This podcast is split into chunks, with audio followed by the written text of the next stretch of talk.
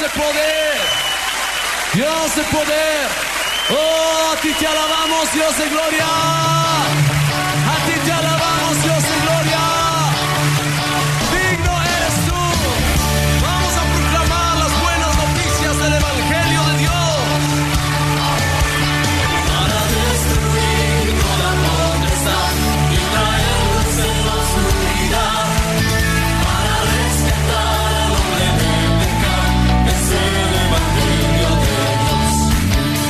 Bienvenidos a su programa Despertar Hispano.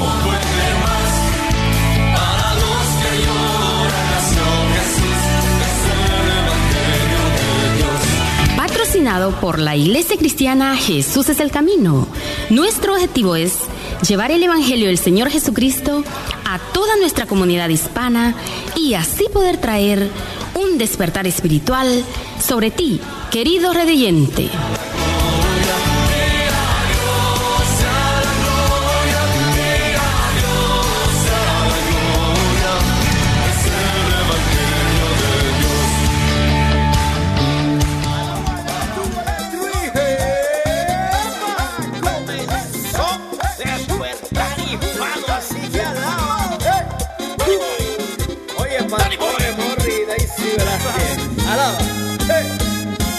Despertar hispano, ya comenzó 95.3. Oye, FM es el programa que te bendice.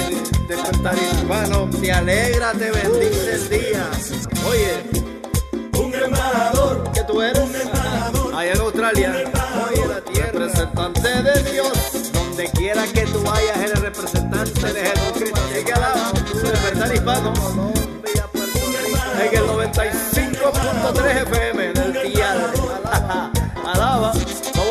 viernes a las 12 no te falte no falte no falte despertar hispano mi hermano alaba eso es así Okay, everybody, listen. This is the way people praise the Lord in Jamaica. And it says something like this, eh?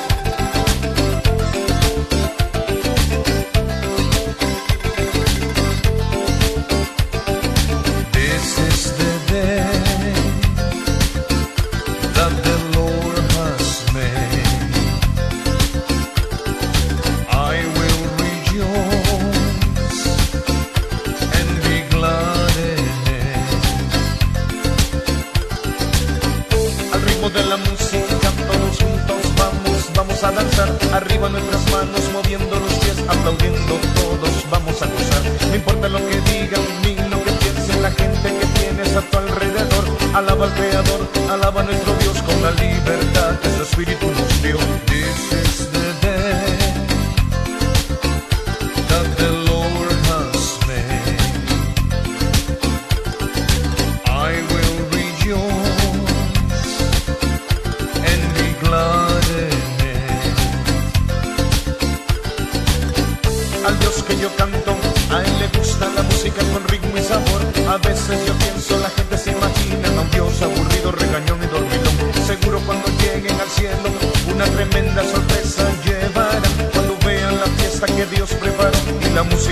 Música que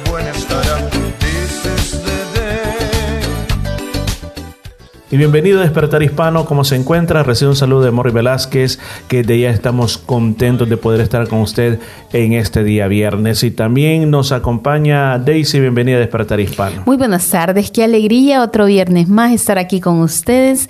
Es una bendición tan grande llegar al día viernes para volver a estar juntos. Es una bendición que el Señor nos ha concedido llegar hasta su hogar o hasta donde usted nos está escuchando en esta hermosa tarde. Deseamos que las ricas bendiciones de nuestro Señor Jesucristo estén sobre su vida, sobre la vida de toda su familia. Bienvenido una vez más. Así es, así que recuerde que estamos aquí gracias al patrocinio, a la ayuda, al apoyo económico de la Iglesia Cristiana Jesús es el Camino, que siempre están pendientes de que este programa pueda estar en el aire. Así que agradezco a todas aquellas personas de que siempre están apoyando fielmente esta transmisión de radio. Además de eso, Daisy, si alguien quiere contactarse con nosotros, ¿a qué número lo puede hacer? Puede hacerlo al 0433-370-537. Repito una vez más, puede llamarnos al 0433-370-537. Con gusto estaremos atendiendo su llamado. Así es, además de eso, también si usted desea volver a escuchar Despertar Hispano, es bien fácil, lo puede hacer a través de nuestras aplicaciones que tenemos. Una es Anchor FM y además de eso también tenemos Spotify. Ahí en esos lugares usted puede volver a escuchar cuantas veces quiera Despertar Hispano y también tenemos otros mensajes, también otros estudios bíblicos que son completamente gratuitos para usted. Lo que usted tiene que hacer es entrar a la parte donde dice búsqueda y poner Jesús es el camino y ahí nos va a encontrar. Y va a ser una gran alegría saber de usted, de que usted está siempre en sintonía de una programación como esta. Le dice cada vez que cada viernes estamos aquí a través de estos micrófonos llevando este mensaje, ¿cuál es esa misión que traemos con nosotros? Sí, claro, el propósito esencial es transmitirle las buenas nuevas de salvación que solo se encuentran en nuestro Señor Jesucristo. Él es el dador de la vida, el dador de la salvación. Por su sangre tenemos libre entrada al lugar santísimo, a poder tener comunión con nuestro Padre Celestial, tenemos la confianza que si partimos de esta tierra, vamos seguro a los brazos de nuestro Señor Jesucristo. Así de que el propósito esencial, recuerde, es transmitirle eh, esperanza, eh, solución para todos sus problemas en las manos de nuestro Señor Jesucristo está la respuesta. Toda vez que usted abra su corazón para oír las buenas nuevas de salvación. Amén. Así de que, bueno, desde ya prepárese que estamos comenzando esta jornada. Así que ahora mismo comenzamos con esta buena música. Gracias por estar con nosotros.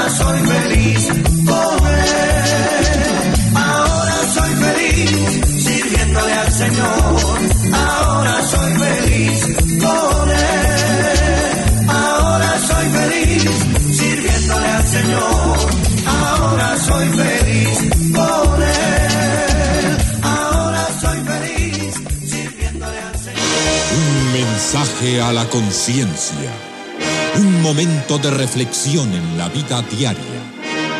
Escúchelo en la voz del hermano Pablo. Primero sintió una molesta comezón en casi todo el cuerpo. Pensó que era alergia o picaduras de insectos. Pero la comezón siguió y se complicó con cansancio y dolores en brazos y piernas. Comenzó entonces para Patricia Delaney una larga e intensa odisea. Patricia fue, fue, fue vista por 25 especialistas en Estados Unidos y Europa. Todos le dijeron lo mismo. Usted, señora, no tiene nada. Pero la realidad era que Patricia sufría del mal de Hodgkins, o sea, cáncer glandular. Felizmente por fin diagnosticaron su mal y ahora está en recuperación. Pero amigo, lo que le pasó a esta mujer consultora industrial le ocurre a muchas personas. Tienen una debilidad general, inclusive la condición es acompañada de fuertes dolores de cabeza y un desgano por todo el cuerpo que no les permite estar activos. Entonces consultan médicos, ruedan de ciudad en ciudad y de hospital en hospital, pero todos le dicen lo mismo, usted no tiene nada. Esto es triste y ocurre desgraciadamente con más frecuencia de lo que se quiere admitir. Pero hay otra cosa que entristece aún más. Es cuando el hombre o la mujer van de un remedio a otro, de un consejero a otro buscando paz. Lo consultan todo, el horóscopo, el vaticinio, la adivinación, el augurio. Inclusive se van tras religiones extrañas, vudú, hechicería, satanismo, todo para encontrar satisfacción en su vida. Y la búsqueda no produce más que desengaño. ¿Sabe, amigo?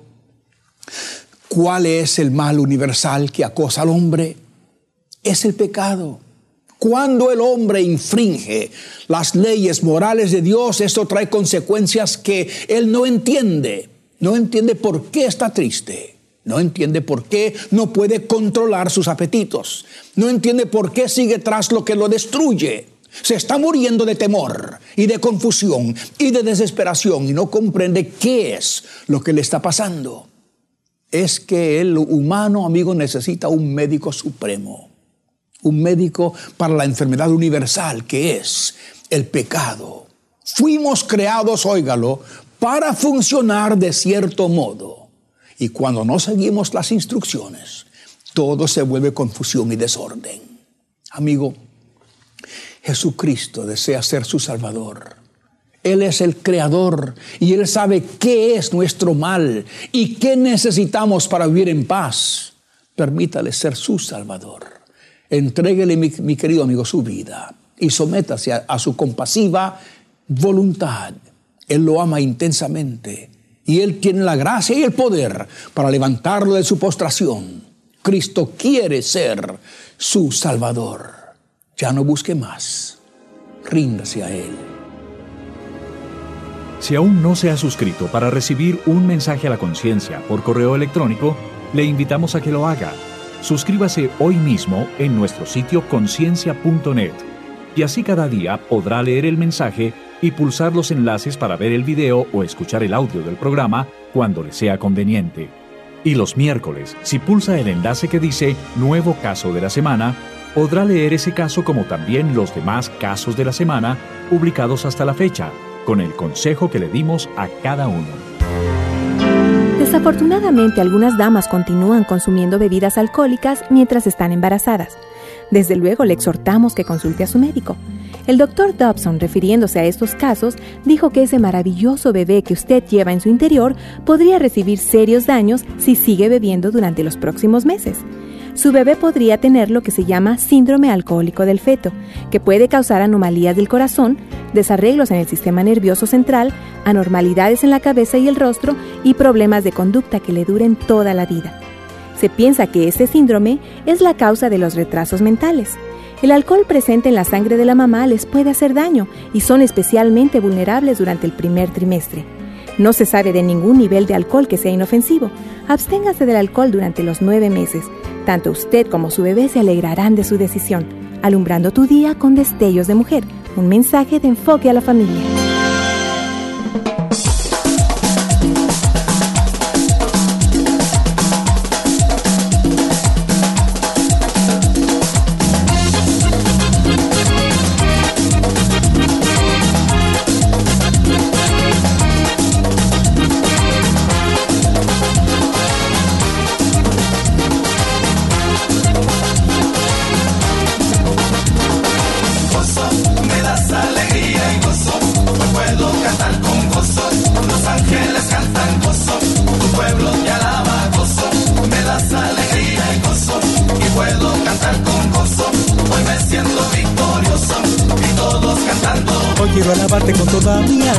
Y rendirte toda gloria y alabanza. Quitas mi dolor y llevas tú mi carga, me dices una vida llena de esperanza.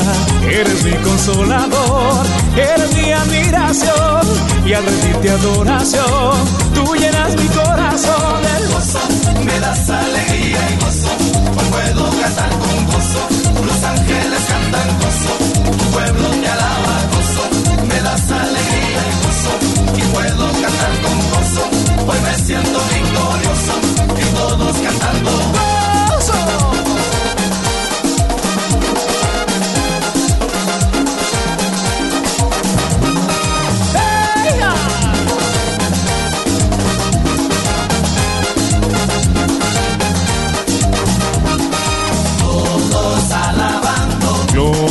Salvador,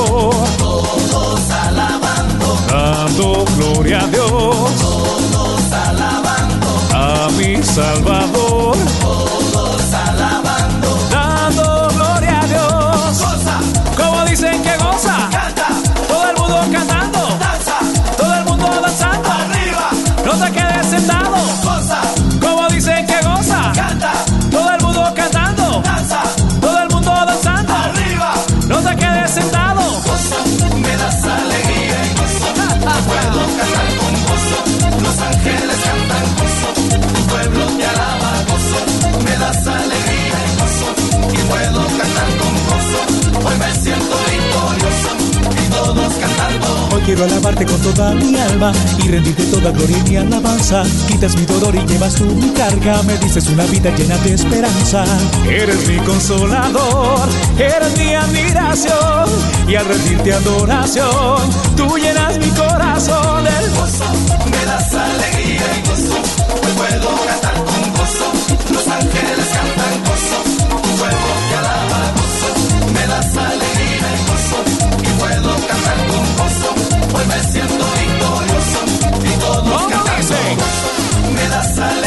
y gozo.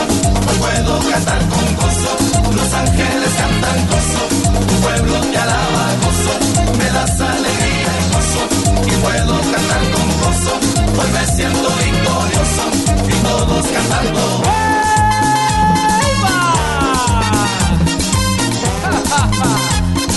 ¡Sí, señor!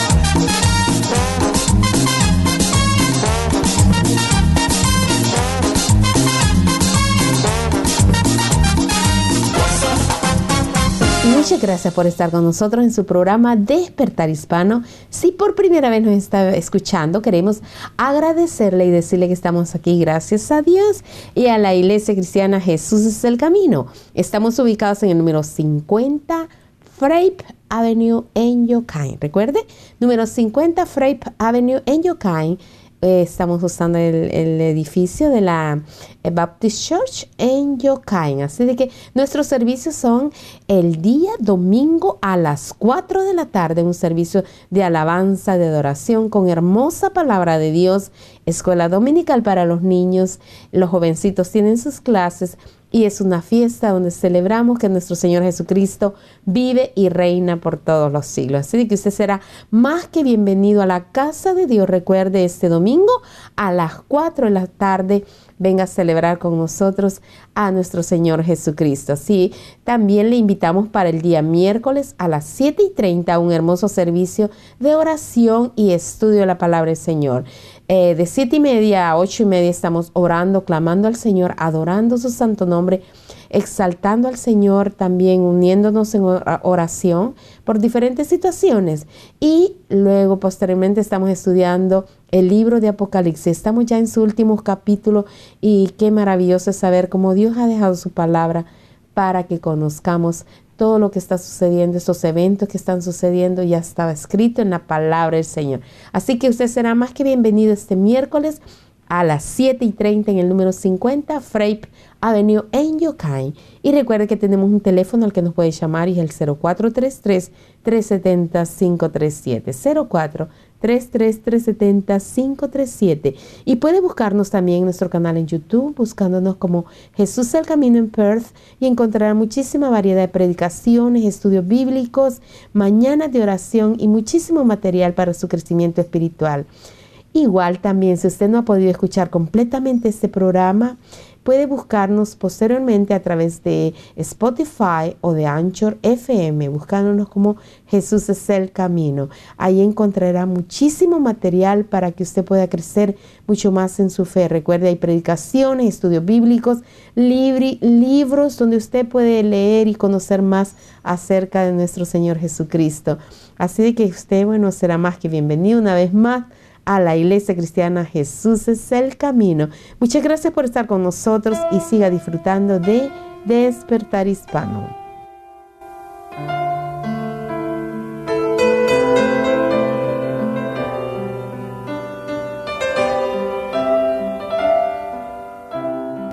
Y queremos aprovechar este momento, Daisy, para dar nuestro más sentido pésame a una, a una familia muy especial que han tenido, podemos decir, la pérdida, pero también es una victoria en el reino de los cielos que nuestra hermana Fresia partió a la presencia del Señor. Así es, eh, sentimos en nuestro corazón eh, en la, la partida de nuestra hermana, aunque yo sé que es momentáneo porque todos deseamos ir a, a un lugar muy hermoso, así como ella conoció al Señor y por lo tanto creemos en nuestro corazón que ella está en los brazos del Señor. Y, y yo sé que el dolor es para la familia, la, la partida de ella, el vacío que queda, pero queremos eh, decirle de, de parte de toda la Iglesia Cristiana Jesús es el Camino que estamos con ustedes en estos momentos de dolor y bueno, que el Señor siga fortaleciendo sus corazones. Así que va nuestro pésame hacia toda la familia, sus hijos, sus nietos, bisnietos, pero quizás quisiéramos hacer énfasis en, en sus hijos, que son Bernardo, Angélica, Brígida y nuestra hermana Patti. Así que nuestro más sentido pésame en nombre de este programa de radio. Y así también queremos dar información también, ya que hay personas sí. que han preguntado acerca de cuándo, van a, cuándo va a ser el funeral de nuestra hermana. Así es, el servicio funerario será el próximo viernes 11 de junio a las 11 a.m. de la mañana. Recuerde, el próximo viernes 11 de junio a las 11 de la mañana el lugar será en la Perch Love Chipa Funeral Director. Esto es en eh, One Arrow Road, en Buckingham Drive, sí, en Wangara. Wangara. Sí. Yeah. Espero que lo digamos bien, pero es la First Love, Love Cheapers Cheapers Funeral, Funeral yes. Sí, la, la, la, la mejor forma de, de ubicarles es, es en Wangara, eh, cerca de, de la Warner Road y también en la Buckingham Drive. Así que recuerde, repito una vez más, la información es a las 11 de la mañana. Luego el lugar donde reposará el cuerpo de nuestra hermana será en el cementerio de Pínaro, que todos es muy conocido por todos en la Whitford Avenue. Y la hora, la hora que se ha puesto exacta de, del entierro será a las 2 y 30 de la tarde. Así de que yo hago este llamado, si usted quiere asistir, si usted quiere estar presente, pues quiere más información, pues no dude en contactarse con este emisora de, de radio para eh, poder darle un poquito más de información. Así que Daisy creo que queda Sí, debidamente ujú, informada claro. nuestra comunidad. No sé si una vez más él le repite el día y la hora. No es, Así no es ahora, sino que el próximo. Claro, viernes, ¿verdad? sí, no este día, sino el próximo viernes a las 11 de la mañana será el funeral de nuestra hermana Fresia. Así es, así que recuerde, eh, si usted quiere asistir pues eh, y quiere más información o si no, pues usted puede pasar esa información a otras personas. Así que desde ya queremos decirle a toda la familia de que nuestra hermana pues fue una fiel creyente hasta el, el último momento de su vida. Por lo tanto, ella ya está descansando y no solamente descansando, sino que disfrutando De todas las bendiciones claro, de Dios. sí. Así es. Recuerde las hermosas palabras que dice en el Salmo 116, 15. Estimada es a los ojos de Jehová la muerte de sus santos.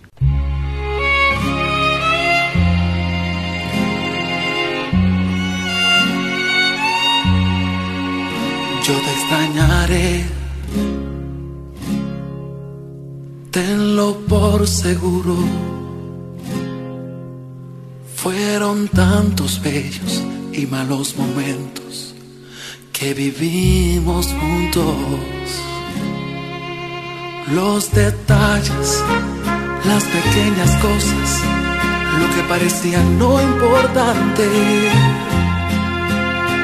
son las que más invaden mi mente al recordarte.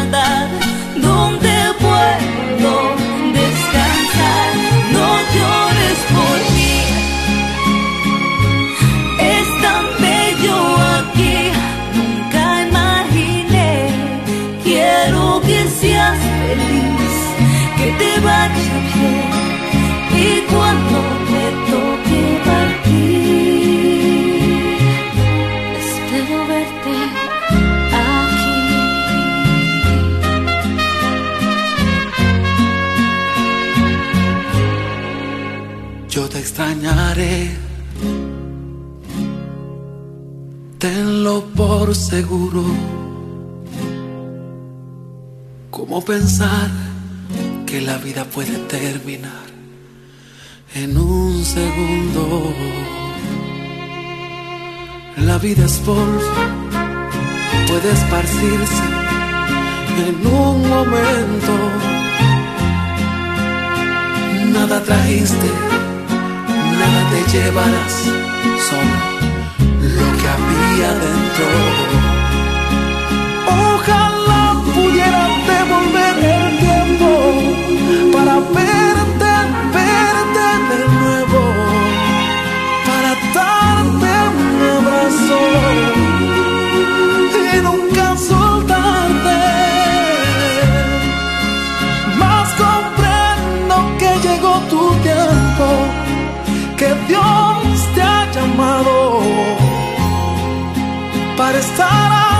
Su lado. Así Él lo quiso, pero yo nunca pensé que doliera tanto.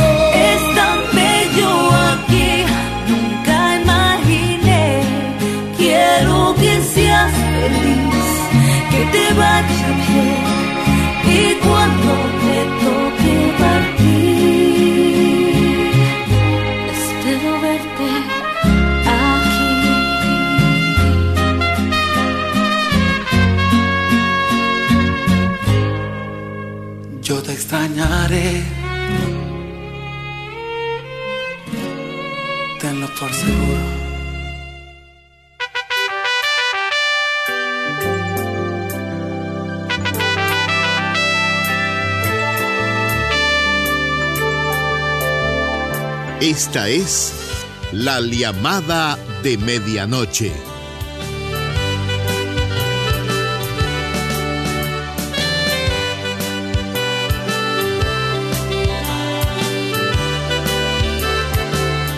Hola querido oyente, con esta cortina musical ya ha reconocido el espacio de llamada de medianoche. Hoy tendremos ya la cuarta parte de esta serie de programas acerca de las palabras proféticas de nuestro Señor Jesús. Por eso le alentamos a que preste mucha atención a la audición que escucharemos y también a la próxima donde finalizaremos. Nos adentramos en el tema. Dios le bendiga. Estimado amigo, el discurso que Jesús dio sobre el Monte de los Olivos surgió a causa de sus provocativas palabras con respecto a la futura destrucción del templo, después de que sus discípulos admiraran el suntuoso edificio.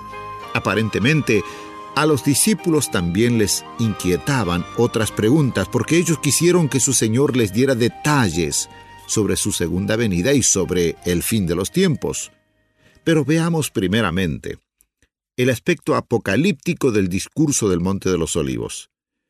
Al lector de la Biblia le llama la atención que, en sus respuestas a los discípulos, Jesús ponga énfasis en los acontecimientos conectados con su segunda venida.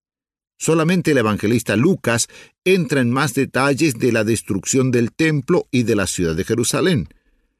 Por lo demás, en Mateo, Marcos y Lucas, los tres evangelios que se refieren al discurso apocalíptico de Jesús, la principal atención está puesta sobre los acontecimientos antes y durante su segunda venida como suceso central y futuro de la historia del mundo y de la salvación. Como esos acontecimientos tienen mucho parecido con aquello que sucedió en el año 70 después de Cristo durante la destrucción del templo, muchas veces es difícil diferenciar entre esos dos momentos críticos en la historia de Israel. La diferencia más importante, sin embargo, se encuentra en que la destrucción de Jerusalén y del templo se desarrollan en un nivel regional, a pesar de estar involucrado el poder mundial de aquellos tiempos, que era Roma. Por el contrario, los acontecimientos en conexión con el regreso de Jesús tienen consecuencias a nivel mundial, a pesar de que también en ese entonces Jerusalén, Judea y la tierra de Israel se encontrarán otra vez en el centro de los sucesos, ya que, visto geográficamente, Jesús regresará a ese lugar. Ese acontecimiento central ya era un tema importante para los profetas del Antiguo Testamento. A los ojos de Dios, toda la historia de la humanidad se dirige hacia la segunda venida de Jesús. Pero Contrariamente a los sucesos que rodeaban la destrucción del templo y de Jerusalén, Dios juzgará allí en primer lugar a las naciones y no a Israel, como él predijo en Jeremías 30:11, porque yo estoy contigo para salvarte, dice Jehová, y destruiré a todas las naciones entre las cuales te esparcí, pero a ti no te destruiré, sino que te castigaré con justicia. De ninguna manera te dejaré sin castigo. Para concluir su discurso del Sermón del Monte, Jesús exhorta insistentemente a sus discípulos a velar y a estar listos para esos poderosos acontecimientos. Esta exhortación se dirige especialmente a aquella generación que vivirá en la época anterior a su venida. Muchas de las personas que vivieron antes que nosotros ya habían tenido la esperanza de no tener que pasar por la muerte, sino que de tener el privilegio de experimentar la segunda venida de Jesús y con eso el arrebatamiento. Hoy el regreso de Jesucristo está sumamente cercano y por eso nuestra generación se encuentra frente al desafío más grande que los seguidores de Jesús jamás tuvieran que enfrentar. ¿Sabe usted, estimado Radio Escucha, qué es lo que se propone Satanás en este tiempo? La meta prioritaria de Satanás en este tiempo es infiltrarse en la iglesia de Jesús, en la generación que viva inmediatamente antes de su regreso, y desviarla del camino para disminuir la victoria y el triunfo de Jesucristo, o si fuera posible destruirlo del todo. Satanás aún se disfraza como ángel de luz, y disfraza a sus siervos como enviados de Cristo y servidores de la justicia. Cuanto más nos acercamos a ese poderoso acontecimiento, tanto más irán en aumento la astucia y la alevosía del enemigo. Hacemos bien si más que nunca examinamos los espíritus para ver si vienen de Dios. En Mateo, Jesucristo habla tres veces de seducción religiosa. Él concluye su advertencia con las siguientes palabras, porque es necesario que todo esto acontezca, pero aún no es el fin. Si bien esta profecía se cumplió en el tiempo de los apóstoles y después del mismo, también se extiende hasta los tiempos actuales. A esta fase Jesús la llama el principio de dolores. En los versículos 9 al 14 se encuentra la segunda advertencia, la cual cuya consecuencia es el enfriamiento del amor de muchos. Jesús comienza esta segunda advertencia con las siguientes palabras. Entonces os entregarán a tribulación y os matarán. La palabra introductoria entonces nos da a entender que con eso comienza una nueva época que precede al arrebatamiento y que culminará con la proclamación del Evangelio entre todas las naciones de la tierra antes de que llegue el fin. El rechazo del Evangelio como único mensaje de salvación de Dios a la humanidad actualmente está tomando formas cada vez más alarmantes. Cada vez con mayor frecuencia los cristianos son asesinados por causa de su testimonio, especialmente entre los musulmanes, para quienes la fe cristiana tiene que constituir una espina en el ojo, ya que para ellos el Islam es la única religión verdadera. Además, con el desarrollo del humanismo, las declaraciones del Nuevo Testamento son tomadas cada vez más como chocantes y en parte hasta contrarias a la ley. Tenemos que contar con que esto seguirá desarrollándose en los próximos años y llegará a ser peor aún. La tercera advertencia de Jesús se encuentra en los versículos 21 al 26. Ahora se trata de una aflicción diferente, aún más intensa. Porque habrá entonces gran tribulación, cual no la ha habido desde el principio del mundo hasta ahora, ni la habrá se refiere claramente al gobierno del anticristo, que en la Biblia es descrito como el peor de los tiempos que jamás haya existido. Jesús ahora dice que Dios, en su gracia, acortará esa fase. En el Evangelio de Marcos incluso dice que el Señor ya ha acortado ese tiempo. De hecho, en Apocalipsis 13:5 dice, y se le dio autoridad a la bestia para actuar 42 meses. De modo que ya de antemano la soberanía del anticristo ha sido establecida por un tiempo ya visto.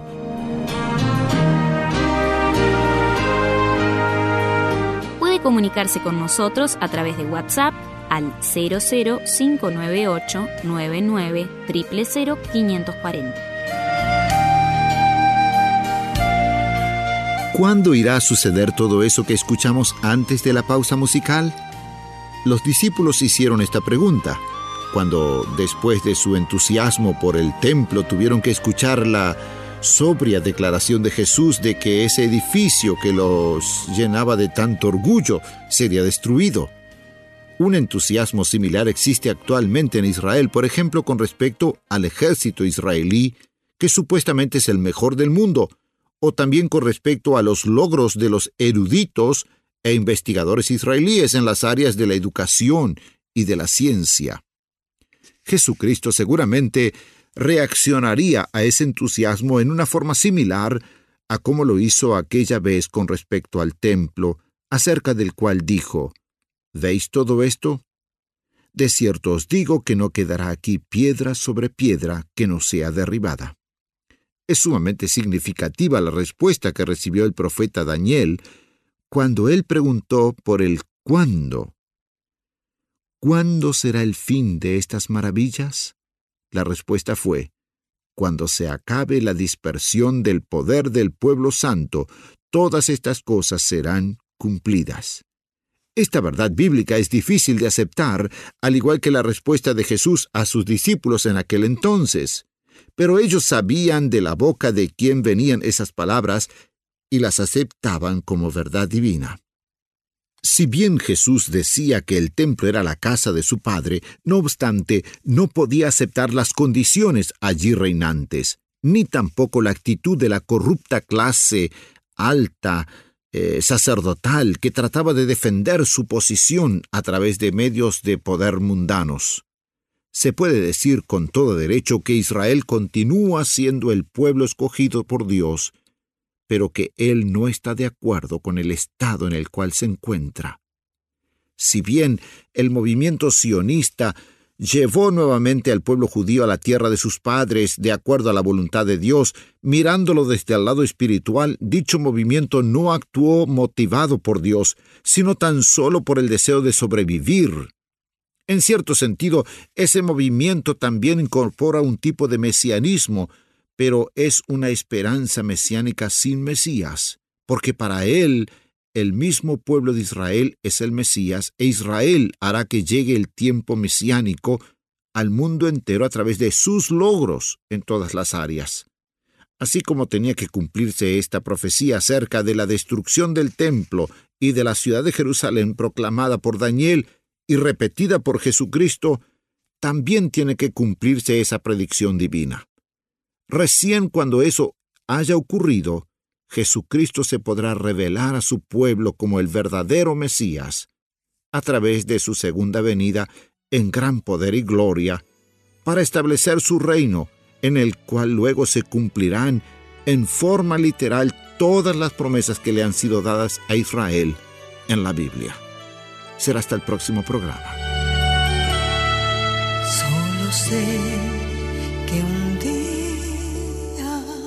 He de verte sin temor. Confieso que estaré ante ti, aunque el paso a ti se ha hecho difícil. Hoy estoy más cerca que cuando creí. Te veré, seguro he de estar allí ante ti. Mis ojos te verán. Al fin, te veré, tú obrarás completa en mí, te veré, yo sé que te veré, tengo fe que has puesto en mi vida la semilla y tú la harás crecer, mi Dios. Y muchas gracias por estar en sintonía en su programa Despertar Hispano. Si por primera vez nos está sintonizando, queremos agradecerle, darle la bienvenida y si usted quiere saber muchísimo más acerca de la Iglesia Cristiana Jesús del Camino acá en Perth, puede buscarnos a través de la página web de, en internet que es www.jesuselcamino.com.au. Repito una vez más, www.jesuselcamino.com.au y si quiere escuchar nuestros audios, estudios bíblicos, predicaciones, eh, todo lo material bíblico, puede encontrarnos en Spotify o en Anchor FM. Y si usted quiere ver videos de predicaciones, eh, estudios bíblicos, puede encontrarnos en YouTube eh, buscándonos en Iglesia Cristiana Jesús es el Camino en Perth. Así que ahí nos va a encontrar y encontrar un gran material, un gran contenido de videos de todo lo que es referente a la Iglesia Cristiana Jesús es el Camino. Y si no, también puedes llamarnos al 0433-370-537. Puede contactarnos al 0433-370-537. Queda debidamente informado y no dude en contactarnos. Para nosotros será de gran bendición.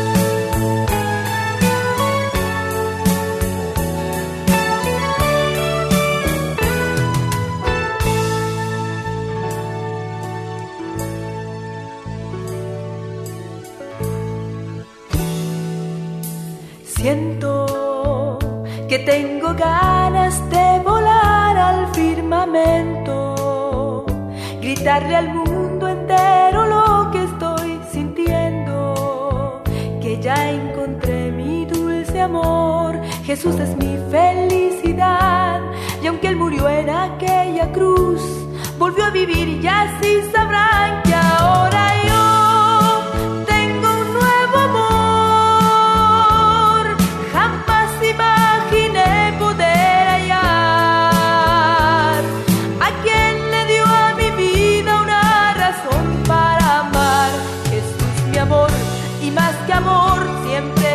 siempre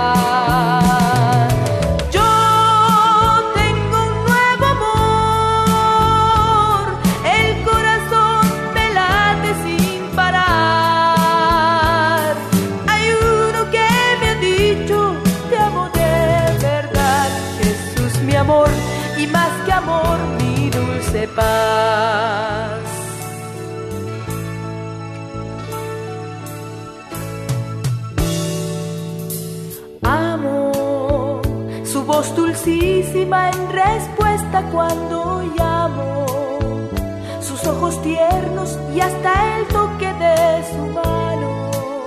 Por siempre suya quiero ser, Jesús es toda mi verdad y nunca yo me cansaré de repetir hasta el final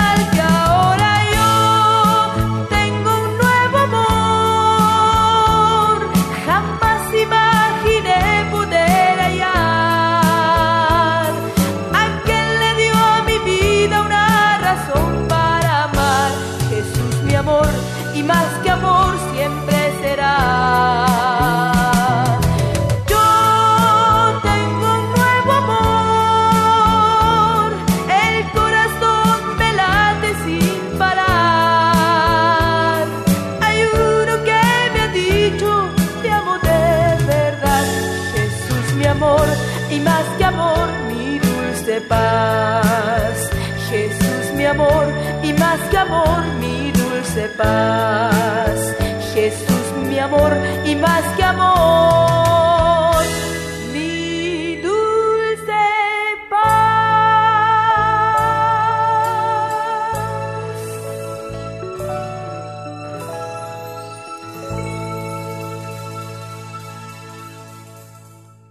La taza rota.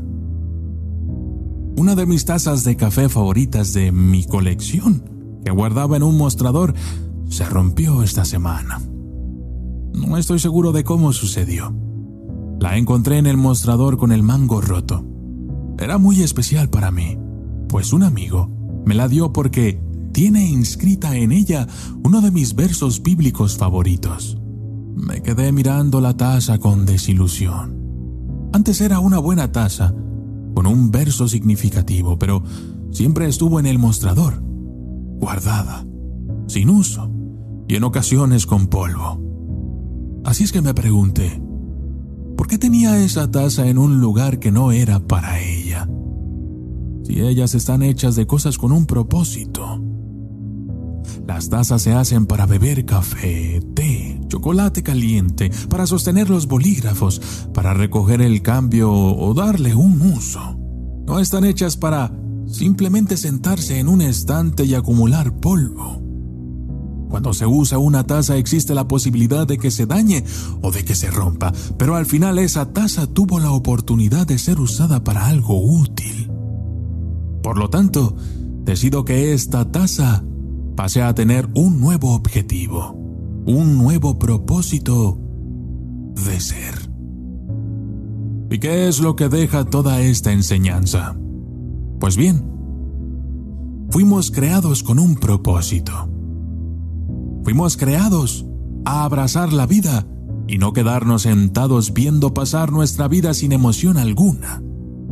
Jesús dijo, he venido para que tengas vida y la tengas en abundancia. Y Pablo dijo que fuimos creados para hacer buenas obras. La vida abundante no se da sin riesgos. Hacer buenas obras no está exento de peligros. La vida es para vivirla. Cuando se vive la vida, hay riesgos. Cuando vives puedes salir herido. Cuando vives puedes experimentar decepciones. Cuando vives puedes sufrir daños. Cuando vives puedes sufrir rupturas. No permitas que tu vida termine en un mango roto. Sigue empujando hacia adelante. Continúa avanzando hacia el premio al que Dios te ha llamado. Date cuenta de que Dios tiene una meta para tu vida y aún no has llegado a ella. ¿Dónde has visto ejercida incorrectamente la justicia? ¿En qué áreas clama tu corazón a Dios por justicia? El pensamiento de hoy está escrito por Win Collier.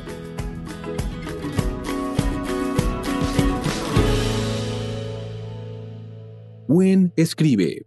En 1983, tres jóvenes fueron arrestados por asesinar a otro de 14 años por causa de su chaqueta deportiva. Sentenciados a cadena perpetua, pasaron 36 años detrás de las rejas, hasta que surgieron pruebas que revelaron su inocencia. Antes de que el juez los liberara, hizo pública una disculpa. Por más que lo intentemos, la justicia humana suele ser imperfecta. Nunca tenemos toda la información. A veces, los deshonestos manipulan los hechos. Otras veces, solo estamos equivocados. Y a menudo, lleva años corregir los errores, si es que alguna vez llegamos a verlo. Felizmente, a diferencia de la versatilidad humana, Dios ejerce una justicia perfecta. La obra de Dios es perfecta, porque todos sus caminos son rectitud. Dios ve las cosas como realmente son, y con el tiempo aplicará su justicia suprema y definitiva.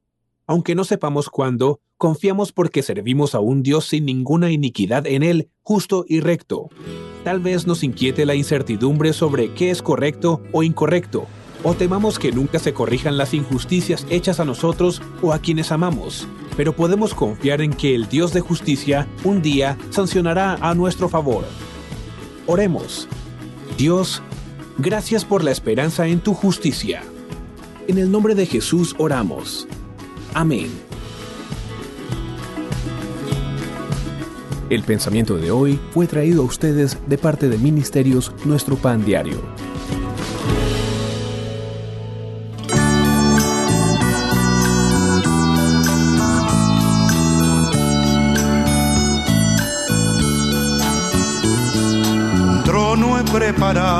Para ti, lleno de perlas, que de mis ojos arranqué mientras lloraba. En el instante aquel, cuando dudé de tu promesa fiel viniste a mi pobre corazón para llenarlo de tu amor al fin. Buscaba yo de todo corazón, luchando en vano. Y me sentí morir sin tu calor, en mi fracaso.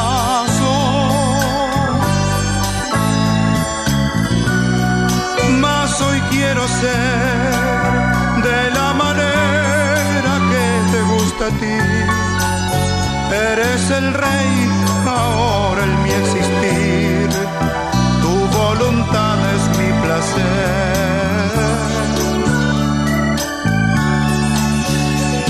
Mil flores no podrían igualar con su perfume dulce aliento de tu voz cuando me habla. Mi Señor Jesús, ¿qué importaría ya morir aquí? Si yo que nunca conocí el amor, ahora tú vives en mí.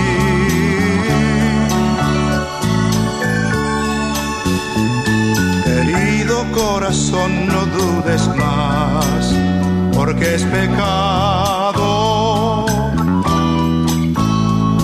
En el eterno Edén lamentarás haber dudado de aquel que ha sido fiel y que jamás faltó y en tu alma derramó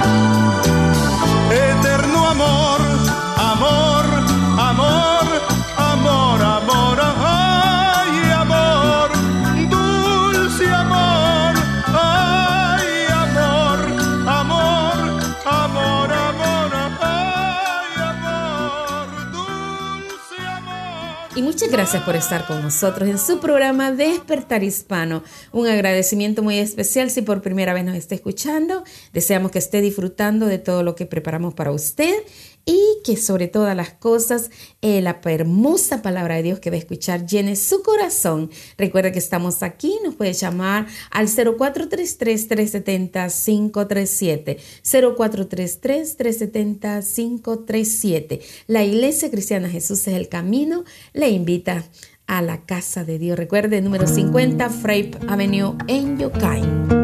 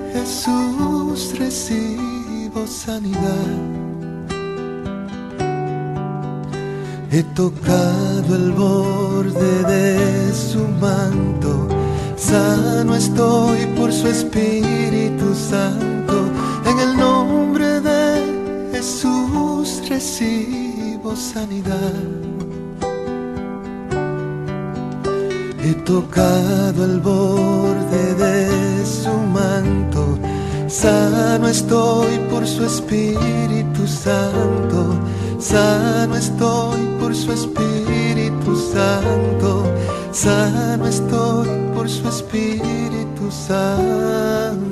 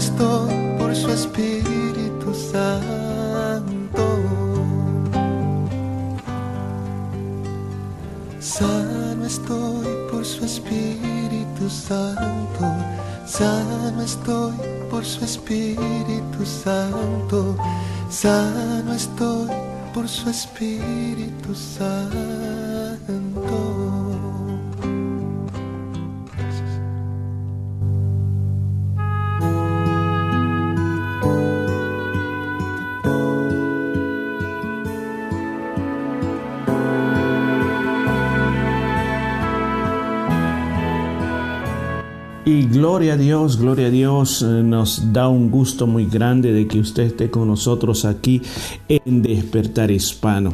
Llegamos a este tiempo tan importante de la palabra de Dios, donde el propósito es de que esta palabra traiga vida a tu corazón, disipe cualquier duda que tengas. Recuerda que el Señor quiere que cada persona cambie de vida, que deje ese camino el cual lleva a la perdición y entre al camino que te lleva directamente al reino de Dios. Jesucristo desea que cada uno de nosotros sea un hijo de Él, que cada uno de nosotros se convierta en un discípulo de Él y que cada uno de nosotros sea parte del reino de Dios y viva de acuerdo a los principios del reino de Dios.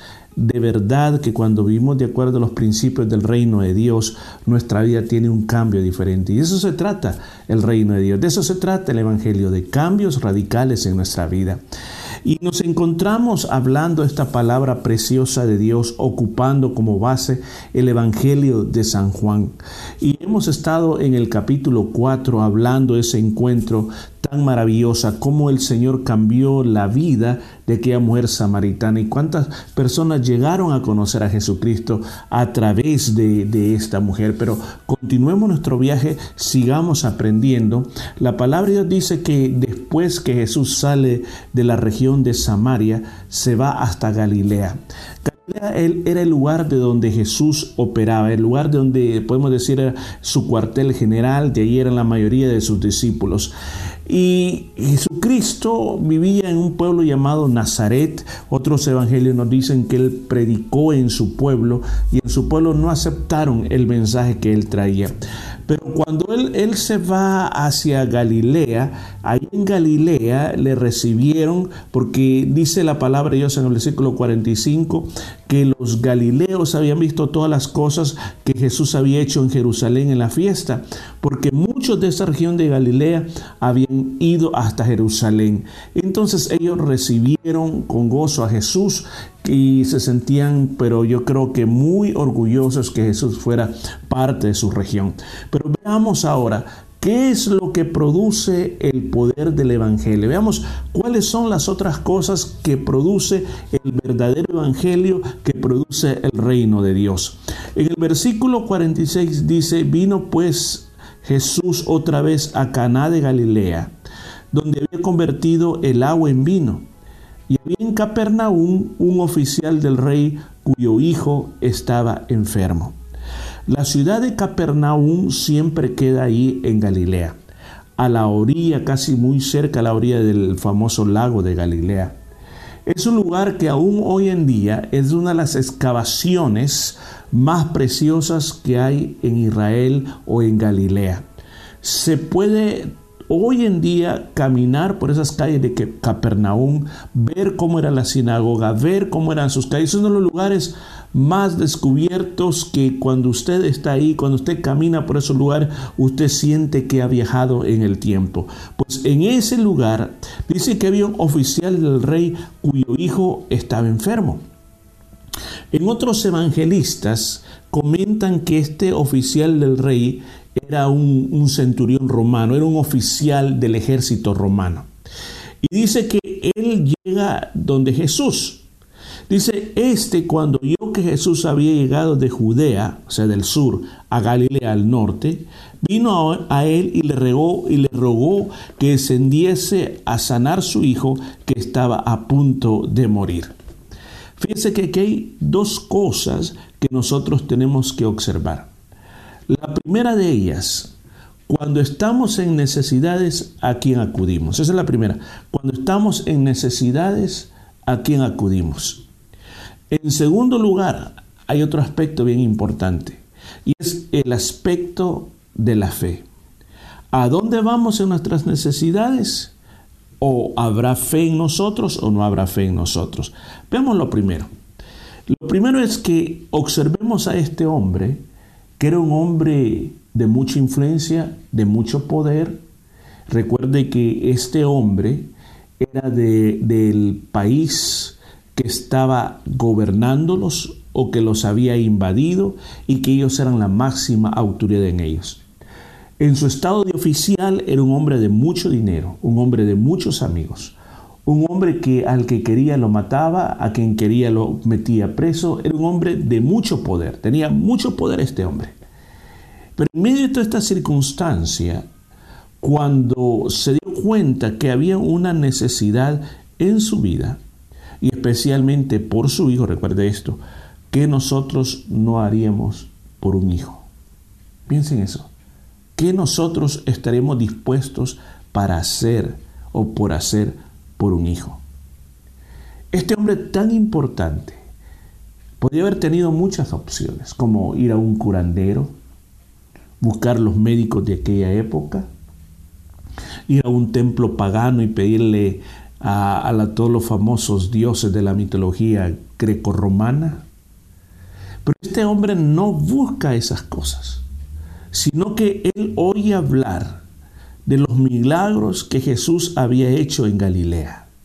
Mire, por eso es bien importante que nosotros nos enfoquemos no en los hombres, no en los pastores, no en las iglesias, sino que nosotros nos enfoquemos en lo que Jesús puede hacer y lo que su reino puede hacer.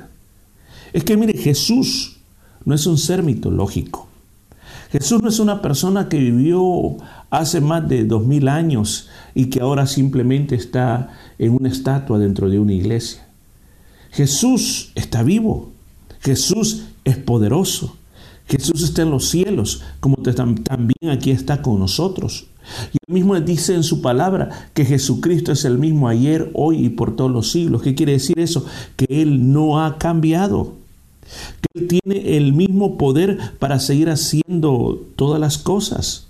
En el libro de Hebreos, el escritor de los Hebreos dice que nosotros tenemos un sumo pontífice, tenemos un sumo sacerdote que nos sabe compadecer, sabe nuestras debilidades, sabe nuestros problemas, tiene compasión por nosotros y dice que nos acerquemos a Él con toda confianza.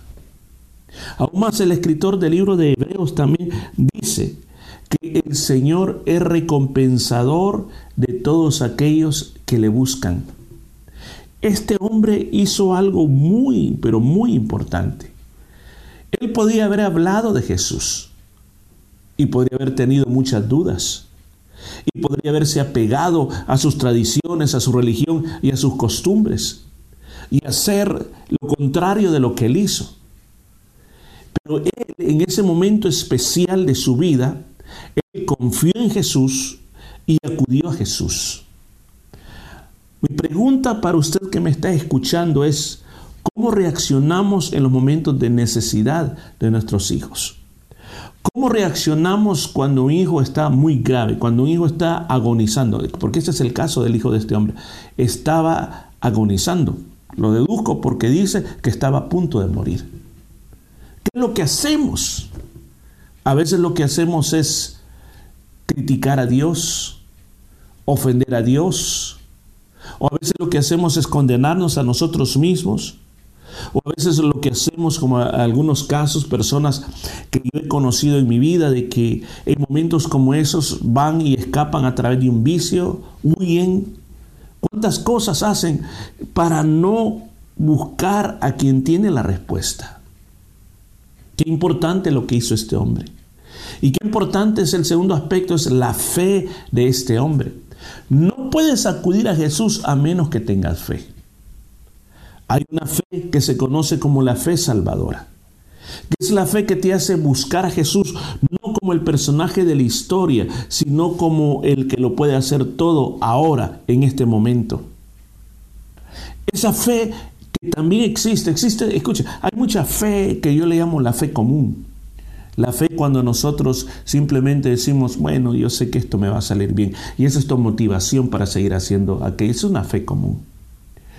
Pero también hay otra fe, que una vez has alcanzado la salvación en Dios, tú tienes fe en que Jesús está contigo. Tú tienes fe que aunque venga lo que venga, sabes que vas a salir adelante porque Dios te está acompañando en el proceso. Hay fe sobrenatural. Fe como por ejemplo la que ejercían, eh, por ejemplo, el Señor Jesús cuando le dice a Pedro, camina en el agua. Pedro le dice, Señor, ¿puedo ir? Sí, ven. La fe que tuvo el Señor de multiplicar los panes, los peces. Es una fe sobrenatural que quiebra todas las leyes naturales. Pero lo que, lo que Dios quiere en medio de toda esta fe es que nosotros podamos confiar que Él puede ayudarnos en nuestras debilidades, en nuestras situaciones. Tú puedes acudir a Jesús. Yo recuerdo una persona viene a pedirme oración y me dice, hermano Morris, yo necesito que tú, usted ore por mí. Estoy atravesando esto y me dijo lo que estaba atravesando. Y yo le dije, mire, le dije, antes de cualquier otra cosa, antes de cualquier otra situación, yo quiero que tú rindas tu vida a Jesús. Porque entiendo que yo puedo hacer una oración para que puedas ser libre de todo lo que está pasando en tu vida. Porque esa oración que yo haga, por un momento quizás va a ser efectiva, pero después vas a estar en un ciclo donde se va a estar repitiendo lo mismo, va a estar pasando, vas a estar pidiendo oración, va a estar pasando, va a estar pidiendo oración. Aquí el problema más grande es que tú rindas toda tu vida al Señor Jesús. Que dejes que sea el Señor de tu corazón, que limpie toda tu vida de ese pecado, para que entonces tú puedas vencer eso que te está pasando. Lamentablemente cuando llegamos a ese punto, me dijo, no, yo no soy religioso, no, yo no quiero estar dentro de una iglesia. Y por esto, y me comenzó a explicar. Pero yo le digo, me acuerdo que le dije a ese hombre, no se trata de una iglesia, se trata de Jesús. Y es lo mismo que yo te quiero decir a ti este día. No solamente es el aspecto de buscar al Señor porque tenemos una necesidad, sino es el aspecto de poder confiar en el Señor, de poder buscar esa cercanía, porque el Señor a los que se acercan, Él no los rechaza. Y este hombre vino y le rogó a Jesús que viniera a su casa, que se acercara a su casa, porque su hijo estaba a punto de morir. Y la respuesta de Jesús le dijo, si no vienes señales y prodigio, no creeréis. ¿Escuchó? Si no vieres señales y prodigios, no creeréis. Y aquí es donde nosotros tomamos el aspecto de la fe. Porque muchas personas creen, creen cuando miran algo. Y por eso es que hay falsos profetas. Por eso es que hay falsos predicadores, falsos los líderes. Porque muchas veces a través de falsos milagros engañan a las personas y les hacen hacer mucho tipo de cosas, especialmente yo creo que estamos viviendo la época del engaño religioso. Pero el Señor nos, nos, dice una verdad muy grande. Nos dice a través de esta palabra que no solamente necesitamos señales, No solamente necesitamos prodigios para creer, podríamos creer a pesar de. El escritor del libro de Hebreos en su capítulo 11 dice, es pues la fe, la certeza de lo que se espera y la convicción de lo que no se ve. Miren cómo lo define la Biblia la fe. La certeza de lo que estás esperando. Has, has buscado a Jesús. Has sido en ayuda a Él. Tienes la certeza. Tienes la seguridad de, de lo que le estás pidiendo. Es que se trata de que Jesús todo lo puede hacer. Que Él es todopoderoso. Dice, la certeza de lo que se espera y la convicción de lo que no se ve. Cuando habla en la segunda parte, convicción, ¿qué es una convicción? Solo piensa por un momento, ¿qué es una convicción para ti? Te estoy diciendo que estés convencido de lo que no puedes ver. ¿Qué es lo que no puedes ver? Por ejemplo, en el caso de este hombre, él no podía ver todavía el milagro de su hijo. Pero a través de la fe sí lo podía ver. A través de la fe podía estar 100% seguro que Jesús le iba a ayudar y le iba a sacar adelante. Tener fe es siempre esperar lo mejor de parte de Dios. Tener fe es tener una confianza absoluta en Dios. No se trata simplemente, primero yo quiero ver, entonces después yo voy a creer. Es al revés, primero yo creo para poder ver. Quizás usted en este momento dice, yo ni leo la Biblia, ni voy a ninguna iglesia, ni creo en Dios, porque hasta que lo vea, entonces voy a creer. El Señor le dijo a uno de sus discípulos, el que más dudaba, el incrédulo Tomás, porque Tomás había dicho, hasta que no lo vea, hasta que no meta mis dedos en los agujeros de los clavos en sus manos o meta mi mano en su costado, yo no voy a creer. Y cuando el Señor se le aparece, le dice que haga eso. Y después le dice, mira Tomás, Bienaventurados aquellos que sin ver han creído. O sea, son más dichosos, en otras palabras, aquellas personas que se dejan guiar por la fe, que se dejan llevar por la fe, que aquellos que van tras los milagros, que aquellos que andan buscando que Dios me muestre algo para yo poder creer. Aquel hombre cuando recibió esas palabras de Jesús, él se volvió más tenaz.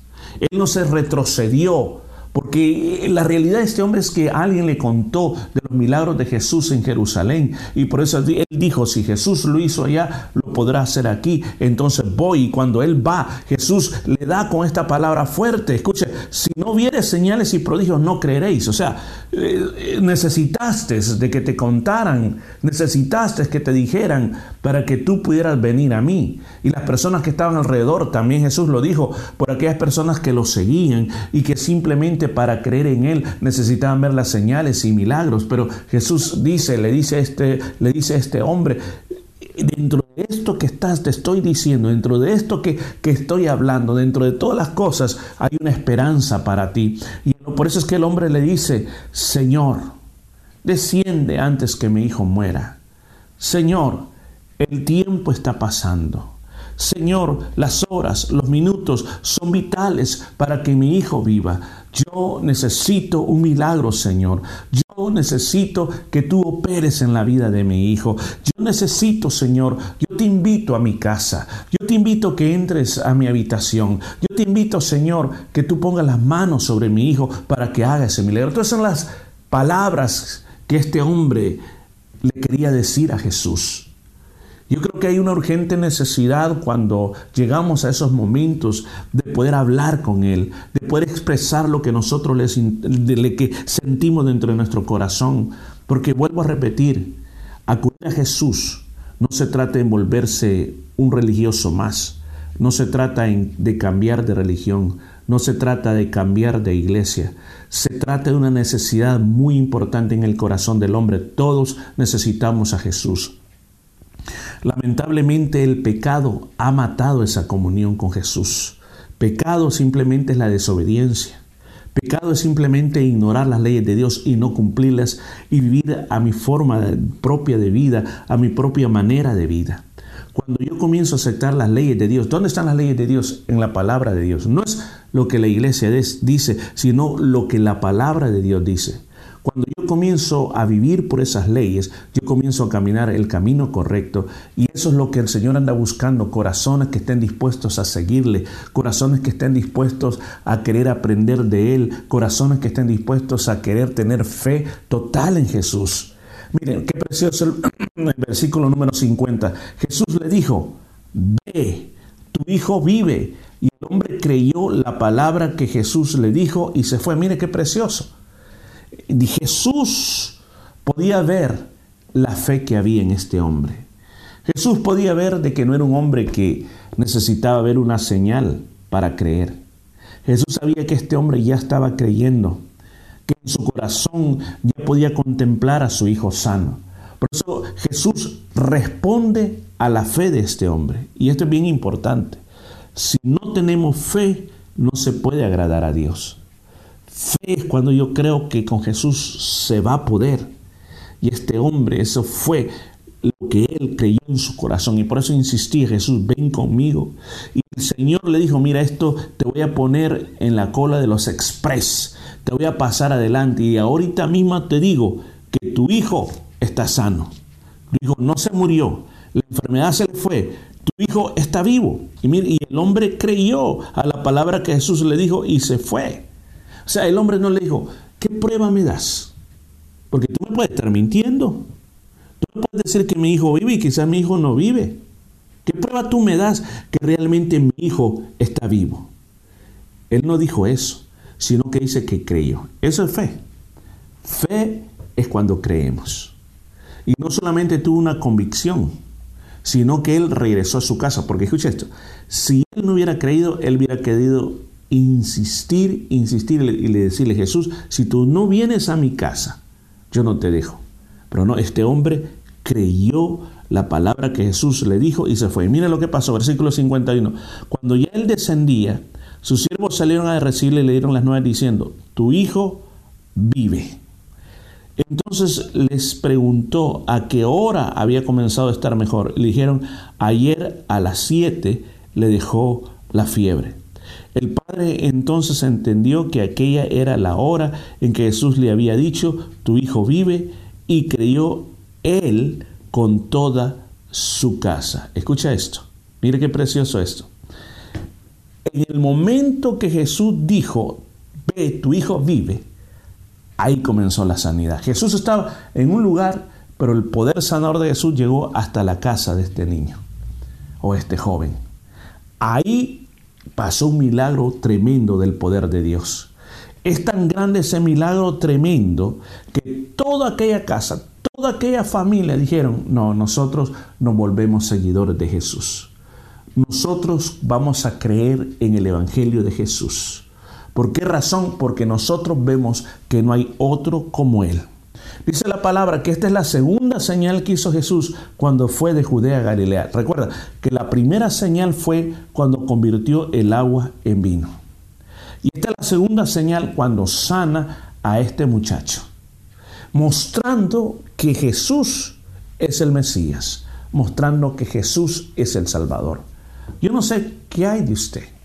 Yo no sé lo que usted está viviendo en este preciso momento en su vida. Pero yo quiero decirte, Jesús tiene el poder para cambiar tu realidad. Yo no sé cuál es la realidad que tú vives en este preciso momento, pero Él tiene poder para poder cambiar todas las cosas que hay en tu vida. Pero tenés que tener fe, tenés que acercarte a Él. ¿Cuántas veces has retrasado ese momento de decir, ahora es el cambio en mi vida? Y puedes tener muchas excusas, pero nunca es tarde para comenzar. Nunca es tarde para acercarte a Jesús con esa necesidad y con esa fe. Eso es lo que Jesús va a honrar. Va a honrar no tus actos de bondad, va a honrar no tu, tu buena conducta. Él lo que va a honrar es tu fe y ese deseo de querer buscar. Y Él va a sanar todas las situaciones de tu vida. Te va a quitar las cadenas que te traen atado. Yo este día, este día, yo te invito a que cambies de vida. Yo te invito a que dejes eso que has estado haciendo. Yo te invito a que seas parte del reino de Dios. Yo te invito a que este día le digas a Jesús sí, que deje ya de vivir ese estilo de vida, que es tiempo ya de ponerse serio con las cosas de Dios, que es tiempo ya que entres al reino de Dios. Este día yo te invito a que te unas conmigo en una simple oración. Una oración tan sencilla puede cambiar tu futuro para siempre, aún tu eternidad. Este es el día que Dios va a cambiar tu vida. Me deja orar por usted. Padre, en esta hora yo quiero orar por aquellas personas que han entendido la palabra de Dios. Ojalá todos fuéramos como este este hombre, como este oficial o como este romano, este oficial del, del, imperio romano de que se acercó a ti con toda confianza y con toda fe para pedir por la salud de su hijo. Y Señor, tú lo escuchaste, Tuviste la necesidad que vi en Él y vinieron esos tiempos de sanidad y de restauración. Señor, yo pido que muchas vidas sean restauradas, sean sanadas en este día, que tú rompas con tu Espíritu Santo esas cadenas del pecado, cadenas del vicio, cadenas del mal que tienen actuando a mal a muchas personas, Señor. Ahora mismo, Espíritu Santo, llega a todos los rincones donde nos estén oyendo y que esta palabra traiga vida, que traiga cambios, que traiga satisfacciones personales. Todo lo pedimos en el nombre de Jesús. Amén y amén.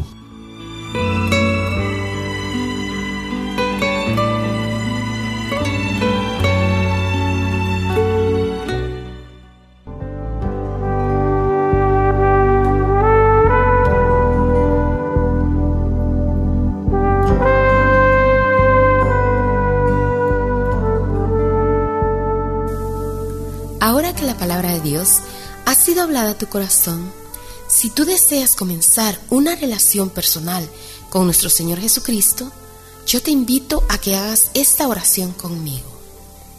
Señor Jesús, reconozco que soy un pecador y que tienes el poder para limpiarme de todo pecado.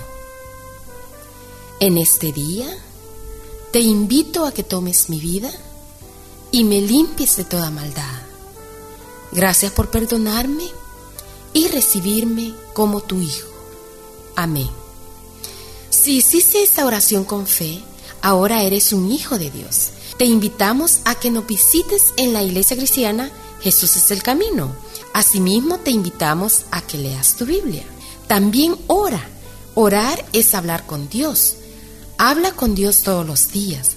Habla con el Señor y dile todo lo que tú sientas en tu corazón.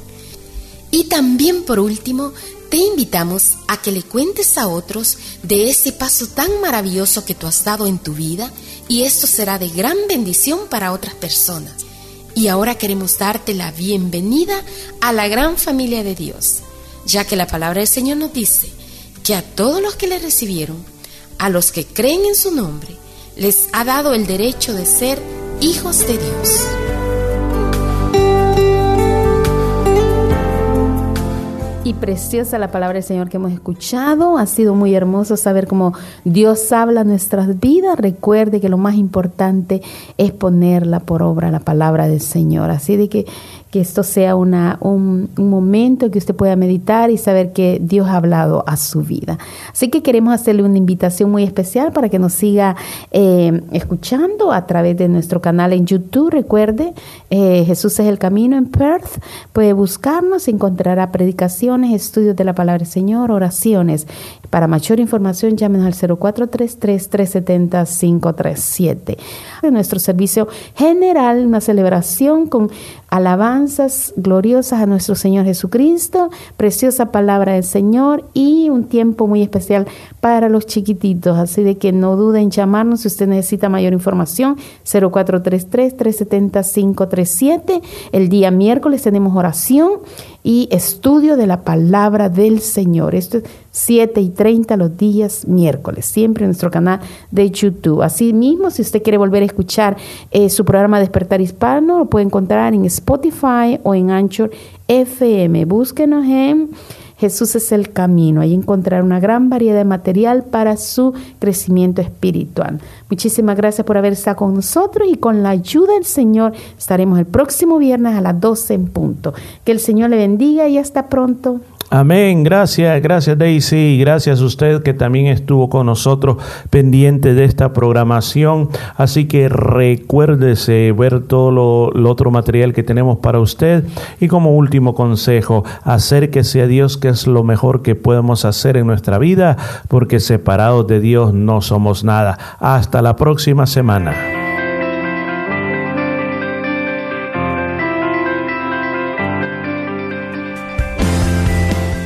La Iglesia Cristiana Jesús es el Camino presentó su programa Despertar Hispano. Gracias por su sintonía y recuerde que Dios quiere traer un despertar espiritual en su vida. Hasta la próxima semana.